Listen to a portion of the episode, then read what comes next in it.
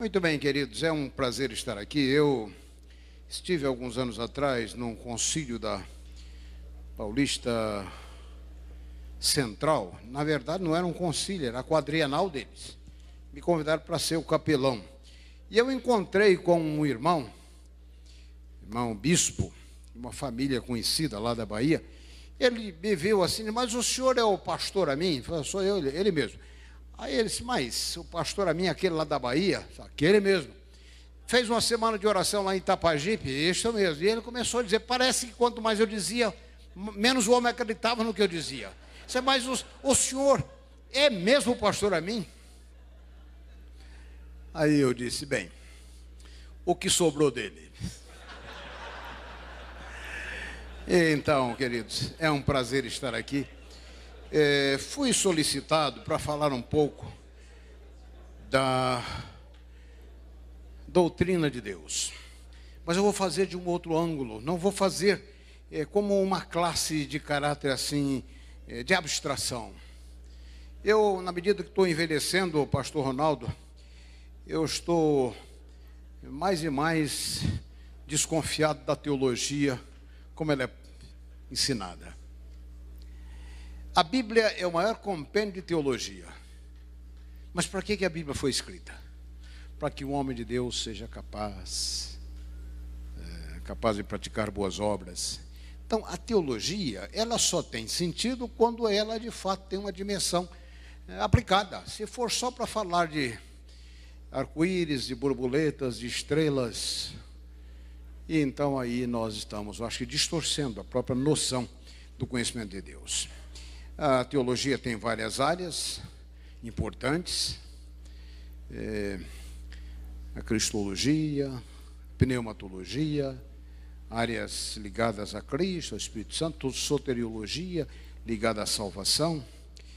É, você estuda é, nesses capítulos a existência de Deus, é, os temas sobre Deus, as alternativas tais como ateísmo, agnosticismo, deísmo, é, coisas assim. Fala-se das provas da existência de Deus.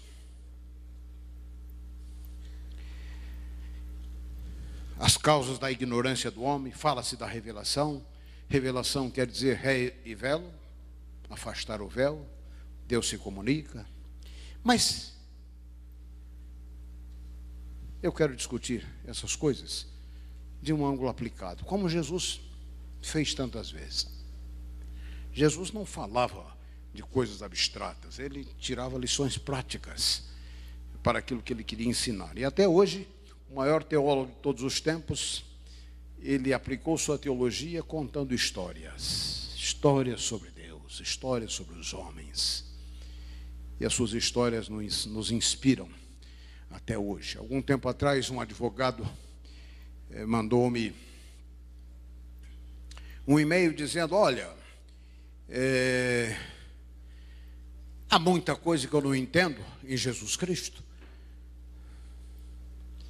Eu disse para ele, querido, eu citei aí Mark Twain, que disse: O que me incomoda em Cristo não é aquilo que eu não entendo, mas aquilo que eu entendo. E um camarada escreveu um livro intitulado Dez Coisas que eu gostaria que Jesus nunca tivesse dito. Jesus disse para você amar os seus inimigos. Fácil. Seria bom que ele não tivesse dito esse negócio, né? Perdoar 70 vezes 7. Quando pisam no seu calo tantas vezes. E se você quer ser um discípulo de Cristo, você tem que aprender essas coisas de caráter prático vivencial, não apenas ser um fã de Jesus. A igreja tem muito fã de Jesus, estão torcendo até por Cristo. Igual eles torcem por Corinthians, por Santos, por São Paulo. Eu quero eu quero falar de um ângulo em que eu possa aplicar a doutrina de Deus, entendendo de fato como Deus age. E o título que eu dei para essa minha pequena discussão aqui é a Universidade do Deserto. A Universidade do Deserto. Alguém aí passando por um deserto?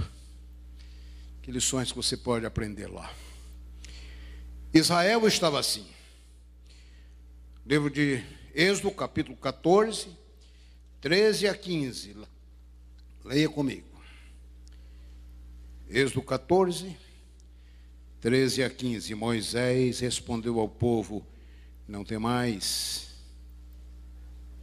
Aquietai-vos e vede o livramento do Senhor, que hoje vos fará.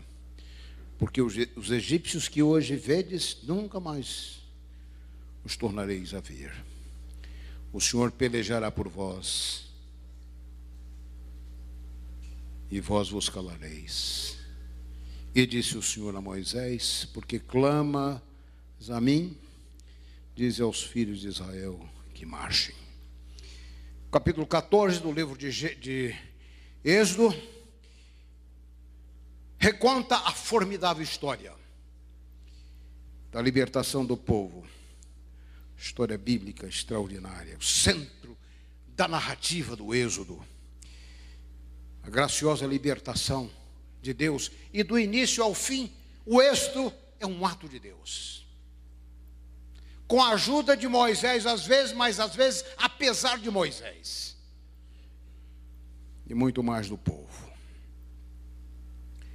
Dois eventos estão aqui intimamente ligados, relacionados.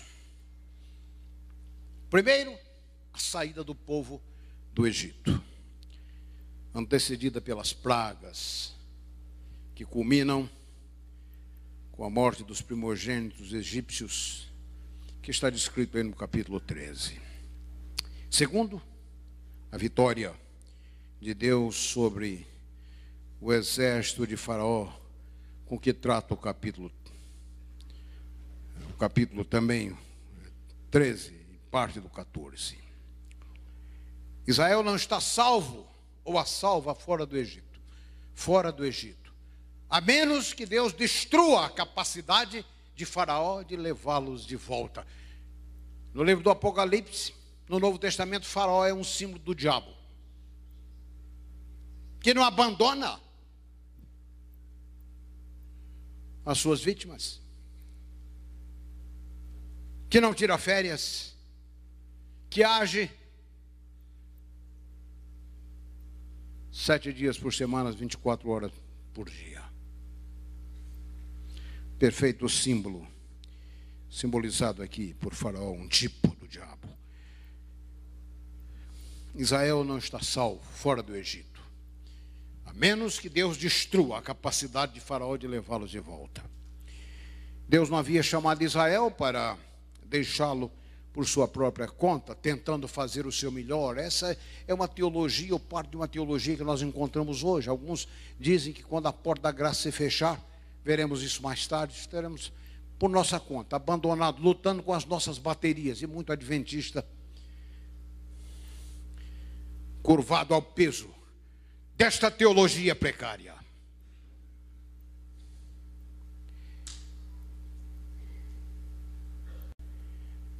Deus não está no negócio dos primeiros socorros.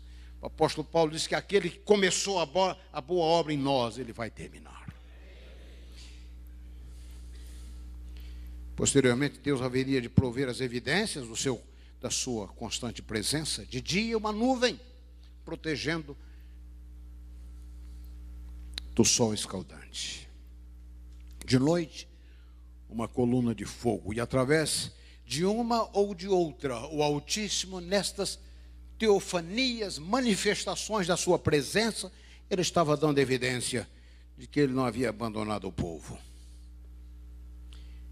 De dia eles sabiam para onde iam.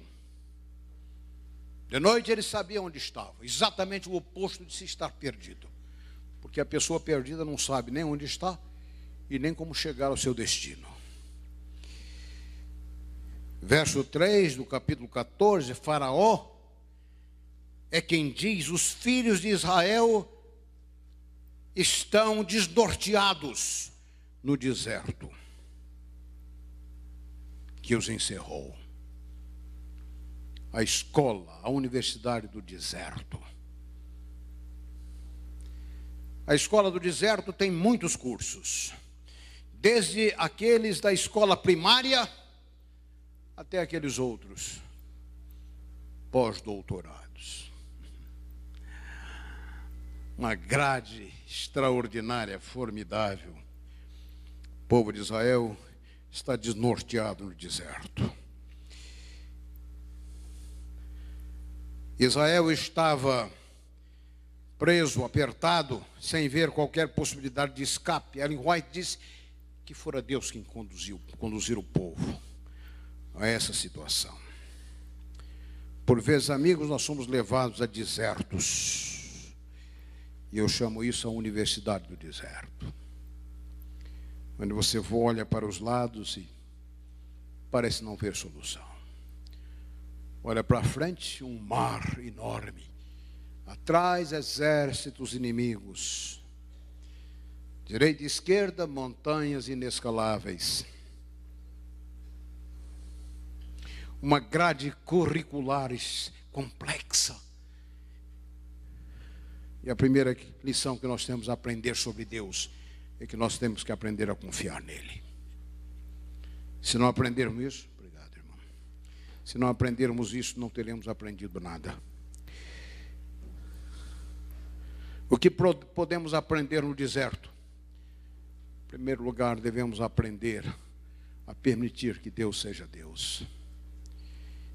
Eu tenho relembrado muitas vezes que Deus tem saídas das quais nós não temos a mínima ideia. Às vezes nós formamos um Deus pequenininho, do nosso tamanho.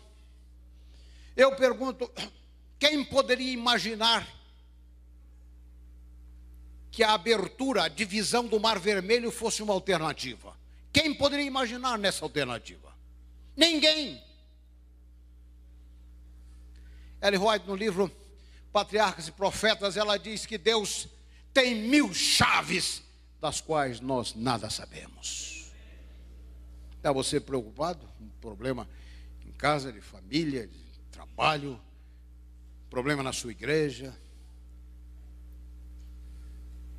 Nessa sessão aqui, nós temos cinco frases que, para mim, é a melhor demonstração da teologia de Deus. Israel estava intimidado o próprio Faraó comanda a perseguição, ele provavelmente pensou que com essa demonstração de poder ele haveria de conseguir uma rendição fácil. Os carros e as carruagens. Contudo, podemos aprender no deserto que quanto maior o inimigo, mais retumbante é a vitória. O Altíssimo, às vezes, aguarda na penumbra o seu momento de agir. Israel está aterrorizado, uma reação natural de antigos escravos diante de uma demonstra dessa demonstração do opressor, no seu desespero, eles começam a murmurar: melhor fora morrer no Egito. Tal é a reação humana típica de pessoas que foram condicionadas sob a opressão eles haviam sido condicionados. Gilberto Freire, no seu livro intitulado A Pedagogia do Opresso, ele fala de que o opresso ele tem que ser alvo não apenas de libertação externa, mas também de libertação interna. Porque ele foi condicionado a pensar como escravo. Precisamos não apenas de libertação externa, mas de libertação interna das forças opressoras. Mas Israel não precisava então de condenação, mas de boas novas. E é isso o que Moisés faz, movido pelo comando divino.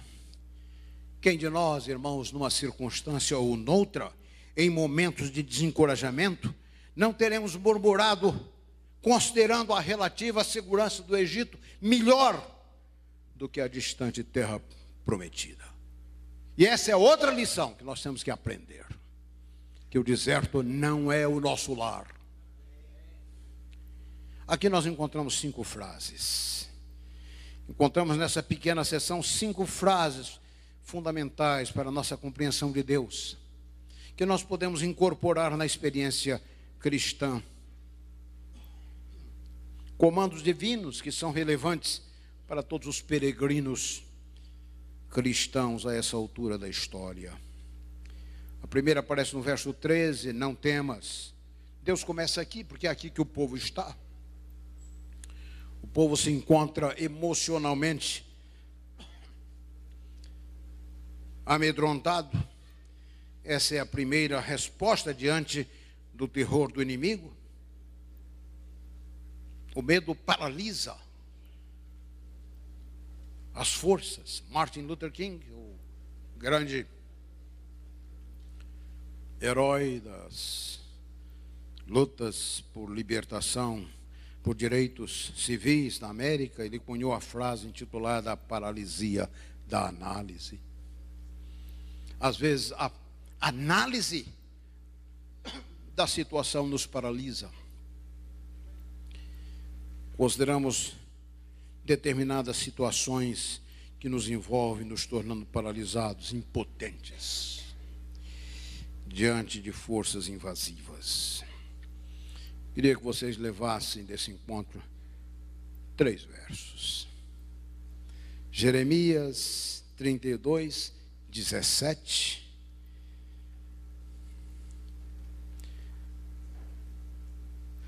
Jeremias 32, 27 e Jeremias 33, 3. Nada é impossível para aquele que criou o universo, aquele que sustenta o mundo no espaço, aquele que colocou o brilho nas estrelas e colocou o perfume no veludo das pétalas. Não se esqueceu de você. Esses versos falam de que nada é impossível. Israel está envolvido em trevas e não pode imaginar as soluções divinas. No Antigo Testamento nós encontramos pelo menos dez nomes para Deus. Sabe por que dez? Porque um não descreve quem Ele é. Os nomes de Deus, um dos métodos que Deus utiliza para revelar a natureza da sua perfeição. Nomes compostos. Yahweh, o Deus do concerto aquele que é capaz de suprir todas as necessidades. Yahweh Gerer, o Senhor proverá. Yahweh Nisse, o Senhor é a nossa bandeira. Nós não estamos, irmãos, caminhando por aqui, lá pelo vale do Paraíba, Paraíba, como se nós estivéssemos aí num passeio, passeio no parque sem direção, sem propósito.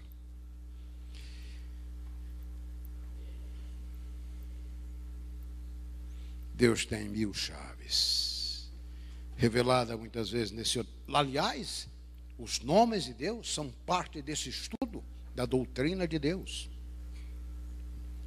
Yahweh Shalom, o Senhor é a nossa paz.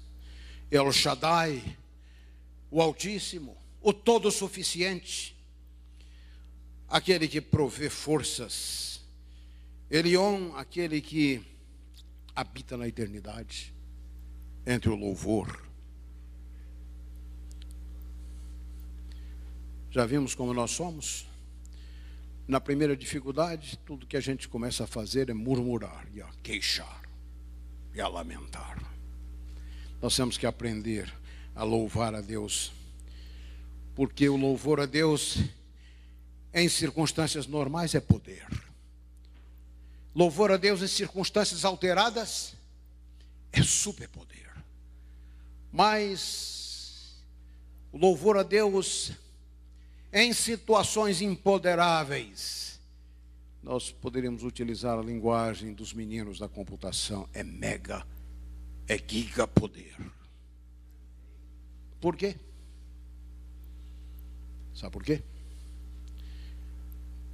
porque o diabo não está preparado para ouvir louvor em circunstâncias difíceis.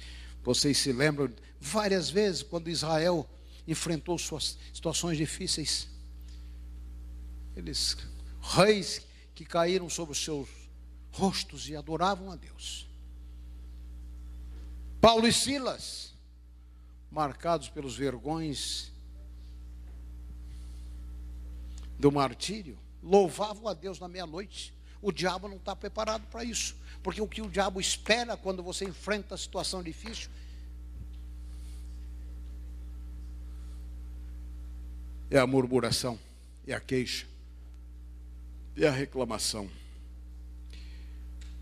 E no caso de Paulo e Silas, Deus provocou um terremoto à meia-noite. Abriu, abriu tudo que é porta. O Altíssimo não conhece limites, mil chaves das quais nós nada sabemos. Eventualmente ele abriria o coração do Mar Vermelho, que eu disse: quem poderia contar com essa alternativa?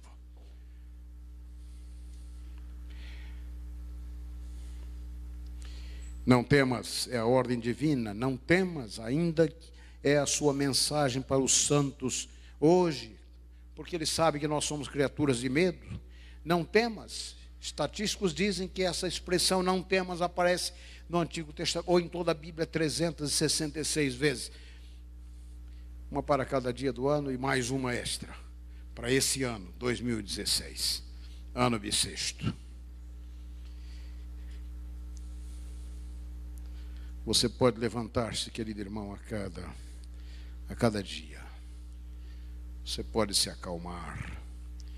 Que o Senhor ainda está sentado no seu trono e Ele é o Deus do livramento, preparado para qualquer desafio, capaz de destruir os obstáculos e mudar circunstâncias. A segunda frase aparece ainda no verso 13: Estai quietos. Esta é a ordem que, logicamente, segue a primeira quando nós nos libertamos do medo, nós podemos nos acalmar. Observe, a ordem não foi para Israel lutar, mas para permanecer calmo. Nada de afobação, de ansiedade, de retrocesso.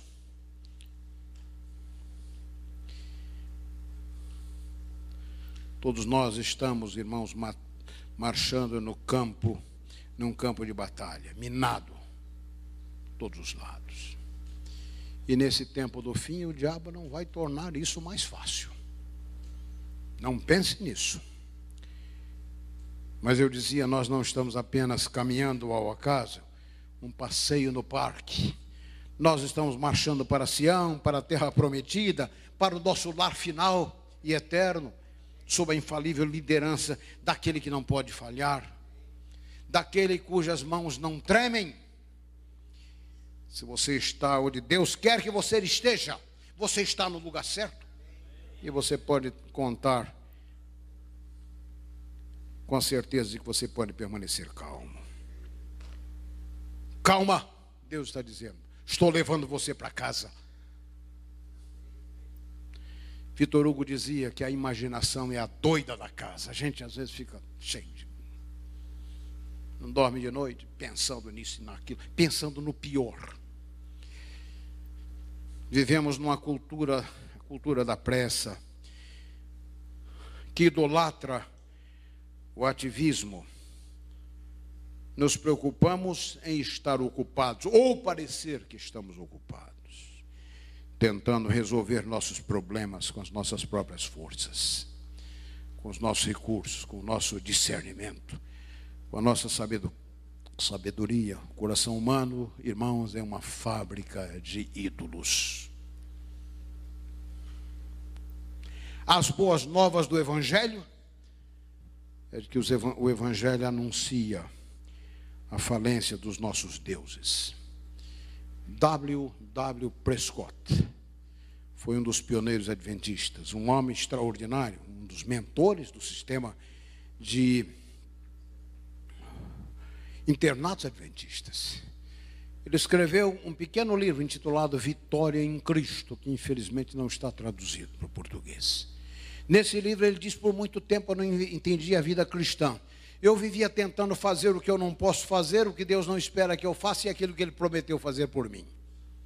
E enquanto eu vivia tentando fazer o que eu não posso fazer, o que Deus não espera que eu faça e aquilo que Ele prometeu fazer por mim, eu não estava fazendo aquilo que eu posso fazer, aquilo que Ele espera que eu faça e aquilo que Ele não prometeu fazer por mim. Está percebendo? Há coisas que você não pode fazer.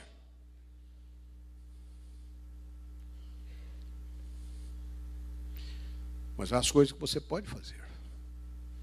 Você pode planejar a vida da igreja, sucesso da igreja, claro que você pode fazer, e Deus lhe dará assistência nisso. Você está desempregado? Não vai fazer como o sujeito que toda quarta-feira pedia oração pela, pelo desemprego dele. E finalmente um irmão disse, mas escuta, você está procurando trabalho? Disse, pois é, eu acordo, levanto as às 10 horas. Aí vou tomar o café, quando termino, já está quase na hora do almoço. Depois do almoço eu vou dormir. E quando eu acordo, já são quatro horas, já está quase na hora de jantar de novo. Ah, queridos, as coisas que eu posso fazer, Deus espera que eu faça. Mais adiante ele diz: olha, diga o povo aí que marche.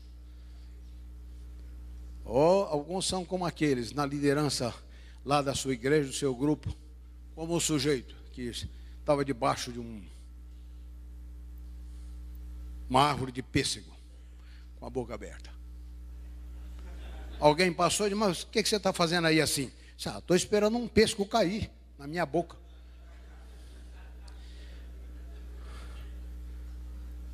Uma hora, duas horas depois, o sujeito passa, está ele com um pêssego agora na boca. Mas e agora? O que você está esperando? Ah, agora eu estou esperando outro cair para empurrar esse para dentro. Não se pode, não se pode viver assim, não se pode liderar assim. Há as coisas que você não pode fazer. Deus não espera, você não pode mudar a sua natureza. Isso Ele prometeu fazer por você. Isso ele fará por você. Isso ele não espera que você faça. Mas as, as coisas que você tem que se preparar melhor para ser um líder melhor. Estai quietos. Há coisas que nós não podemos fazer. Estar quieto não é um chamado ao passivismo, mas a total dependência naquele que tem nas mãos todo o poder todas as chaves. Significa submissão naquilo que nós podemos fazer e absoluta dependência naquilo que nós não podemos fazer. Às vezes, isso significa sair do caminho, cruzar o braço e esperar que Deus haja. Deus trabalha melhor nas trevas, nas nossas trevas. Veja o livramento do Senhor, é a terceira frase que aparece na sequência. Olhe para trás. Olhe para trás. Considere as intervenções divinas na sua vida. Espere coisas maiores. Pastor Ronaldo e a sua família passou lá os desabores lá do, de um aprisionamento absurdo. E eu tenho certeza que Deus colocou na sua retina, na sua memória, a certeza de que outros desafios podem ser enfrentados. Não é isso? E assim é. Olhe para trás. Veja o que Deus já fez por você. Espere coisas maiores. Seu conhecimento da fragilidade humana, Deus deseja que nós aprendamos que a salvação vem do Senhor. Deus deseja que aprendamos a confiar, a confiar naquele que é o Alfa e o Ômega, aquele que é o pastor das estrelas nossas batalhas são as suas batalhas. Nossas dores são as suas dores. E Deus tem um código de honra imutável. Ninguém que confia nele estará sozinho. E quando você chorar, ele sentirá o gosto de sal nos lábios. Uma pessoa com Deus, querido, Uma pessoa com Deus é maioria. Confie em mim, ele diz, confie em mim. Confie em mim, é o seu apelo. É o inimigo que sugere que não há esperança diante dos becos sem saída da vida. O Senhor, em todas as ocasiões das Escrituras em que ele se revela, parte da sua natureza é essa, de que ele é o grande otimista. Eu livrarei você. O Senhor do universo arranjará circunstâncias a seu favor. Ele apagará o fogo ou vai entrar dentro do fogo com você. Ele poderá fechar as bocas do, a boca do leão ou poderá estar com você no ventre da baleia, do peixe. Ele pode fazer o ferro flutuar, ele pode abrir o coração do oceano, ele pode colocar inimigos em fuga e protegê-lo de qualquer mal e nas suas mãos você está seguro. Não há caso perdido. Não há caso sem esperança. Exceto quando sistematicamente nós alimentamos a dúvida, a incredulidade. Eu visitei algum, alguns meses atrás um estado do sul. Esse ancião da igreja foi me buscar no hotel. Eu iria pregar naquela sexta-feira de noite na sua igreja. E ao passar do lado de um grande shopping, ele parou o carro e disse: Pastor, faz algum tempo eu vim aqui nesse shopping negociar com os traficantes pela vida do meu filho. O menino havia comprado drogas, entrado nesse submundo. Estava ameaçado de morte. E esse pai foi lá discutir com os traficantes, negociar a dívida do filho. E esse homem então baixou a cabeça no volante e começou a soluçar.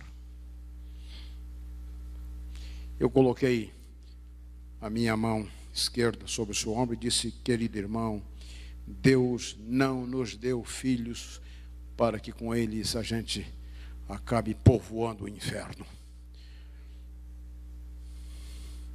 O perdido pode ser encontrado, o morto pode reviver. Num grande auditório pode ser que hajam irmãos enfrentando problemas com filhos. Não perca a fé naquele que tem todo o poder. Talvez o seu problema seja outro, mas não perca a fé. Frase número 4, no verso 14: O Senhor pelejará por vós.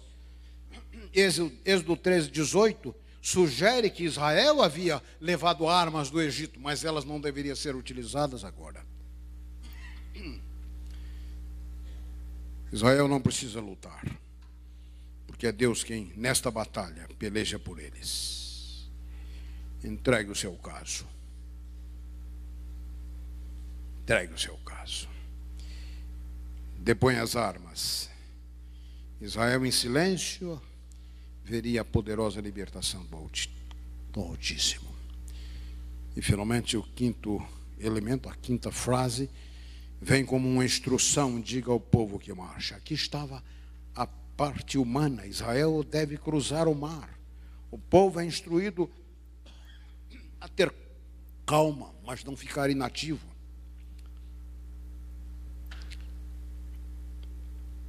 Esta é a hora de avançar.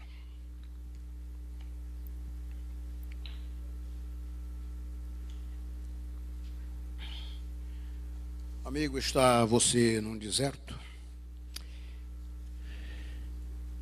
Que lições sobre Deus você pode aprender aí? Eu poderia discorrer por muito tempo sobre a doutrina de Deus, mas eu prefiro falar de uma aplicação prática do nosso conhecimento de Deus. E eu quero terminar com dois pontos.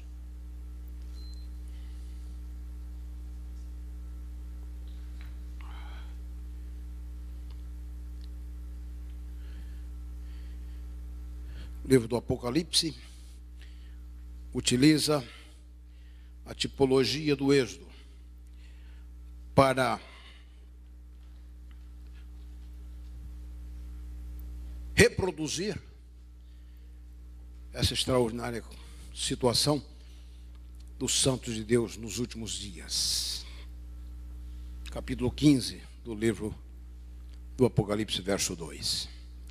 Você se lembra que no capítulo 15, verso 1, o povo de Israel canta quando ele já atravessaram o mar.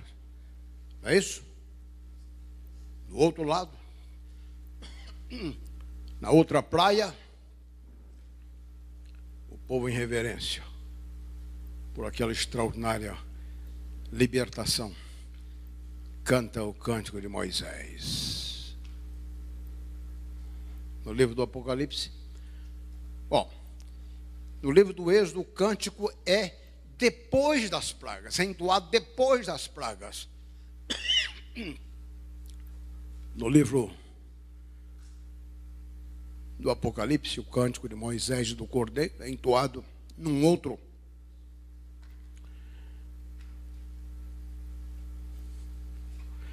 num outro mar. O mar de vidro mesclado, mesclado de fogo. E o que, que é um mar de vidro mesclado de fogo, se não um novo mar vermelho?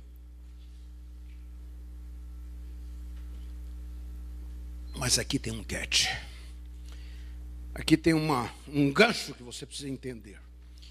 O cântico no livro do Apocalipse ele é entoado antes, não depois da libertação e das pragas. As pragas só acontecem no capítulo 16 do Apocalipse. Quem fez escatologia comigo se lembra muito bem de uma longa discussão sobre essas pragas. Como é que você pode cantar a vitória antes da batalha? É claro que você pode tentar explicar isso aí como sendo parte da mente hebraica que primeiro apresenta um sumário, diferente da nossa cabeça ocidental, é, que a gente faz o sumário depois de relata os fatos. Mas eu prefiro crer que o cântico ele acontece antes da batalha como uma afirmação de certeza. A vitória é tão certa que você já pode começar a cantar. Amém e amém. A vitória, a vitória está tão definida. Você já pode começar a cantar, mesmo antes desses lances finais da história, ao invés de andar por aí com mentalidade de morcego, vendo o mundo de cabeça para baixo. Ou mentalidade daqueles que parece que foram batizados no vinagre. Azedos. Estão sempre reclamando de alguma coisa. Ah, isso não está bom. Essa igreja está apostatada. Alguns que estão vivendo no passado. Eu fui diretor MV naquele tempo. MV. Mas hoje é JA. Entendeu? Alguns vivem aí nesse saudosismo enfermo. Ah, no passado é que essa igreja estava muito boa. No passado havia gente que dizia que era no passado deles.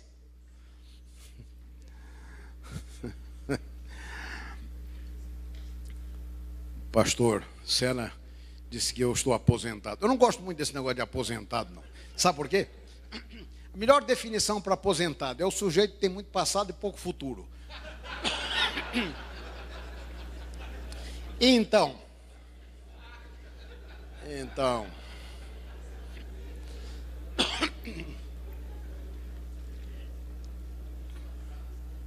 em Cristo nós temos mais futuro, verdadeiro futuro. As melhores coisas estão na frente. Então você pode cantar, querido. Pode cantar. Sete minutos. O tempo está perfeito. Mas a outra lição, eu quero que você leia no capítulo 14 do livro de Êxodo, verso 19. Alguém aí leia para mim com voz FM. Este irmão. Então o anjo de Deus, que ia diante do exército de Israel, se retirou e passou para trás deles. Também a coluna de nuvem se retirou de diante deles e se pôs atrás deles. Ah, eu por muito tempo li esse texto eu não entendia. E eu me perguntava, mas Deus é sempre apresentado como um líder. Líder vai na frente, não atrás. Essa é uma contradição de termos. Mas o texto disse que ele que ia na frente, o anjo do Senhor, nada menos que o próprio Jesus Cristo. Passou para trás. E a coluna, a nuvem protetora foi para trás também. Por quê? Se Deus é um líder, por que, que ele foi para trás? Pensei muitas vezes. Acho que eu tenho a resposta. Deus foi para trás, porque era atrás que estava o problema. E, de, e Deus está onde está o problema. Onde é que está o seu problema? Na sua liderança lá, como ancião da igreja, como diretor de um grupo, como pastor? Onde é que está o seu problema? Na família, com os filhos, relacionamentos, Deus prometeu estará com você aonde estiver o seu problema. Então nunca mais olhe o seu problema como algo que não tem solução. Eu gosto muito do hino Quão grande és tu, que pode ser apresentado ou entendido como uma afirmação ou como uma pergunta. Como uma pergunta, quão grande és tu? Muito grande. Muito grande. Deus é grande numa escala desconhecida. Deus abençoe você. Comece a cantar a vitória se você estiver em Cristo. Comece a crer que a cada dia Ele vai estar. Seu problema está lá no seu trabalho, com um chefe de trabalho, relacionamentos com pessoas, o fardo que é pesado para você levantar em alguns lugares desse estado de madrugada, atravessar a cidade para trabalhar, voltar tarde, encontrar a sua família dormindo, e você vai se, alienando. Peça que Deus lhe apresente soluções, que eu não tenho, mas Ele tem. Deus abençoe você.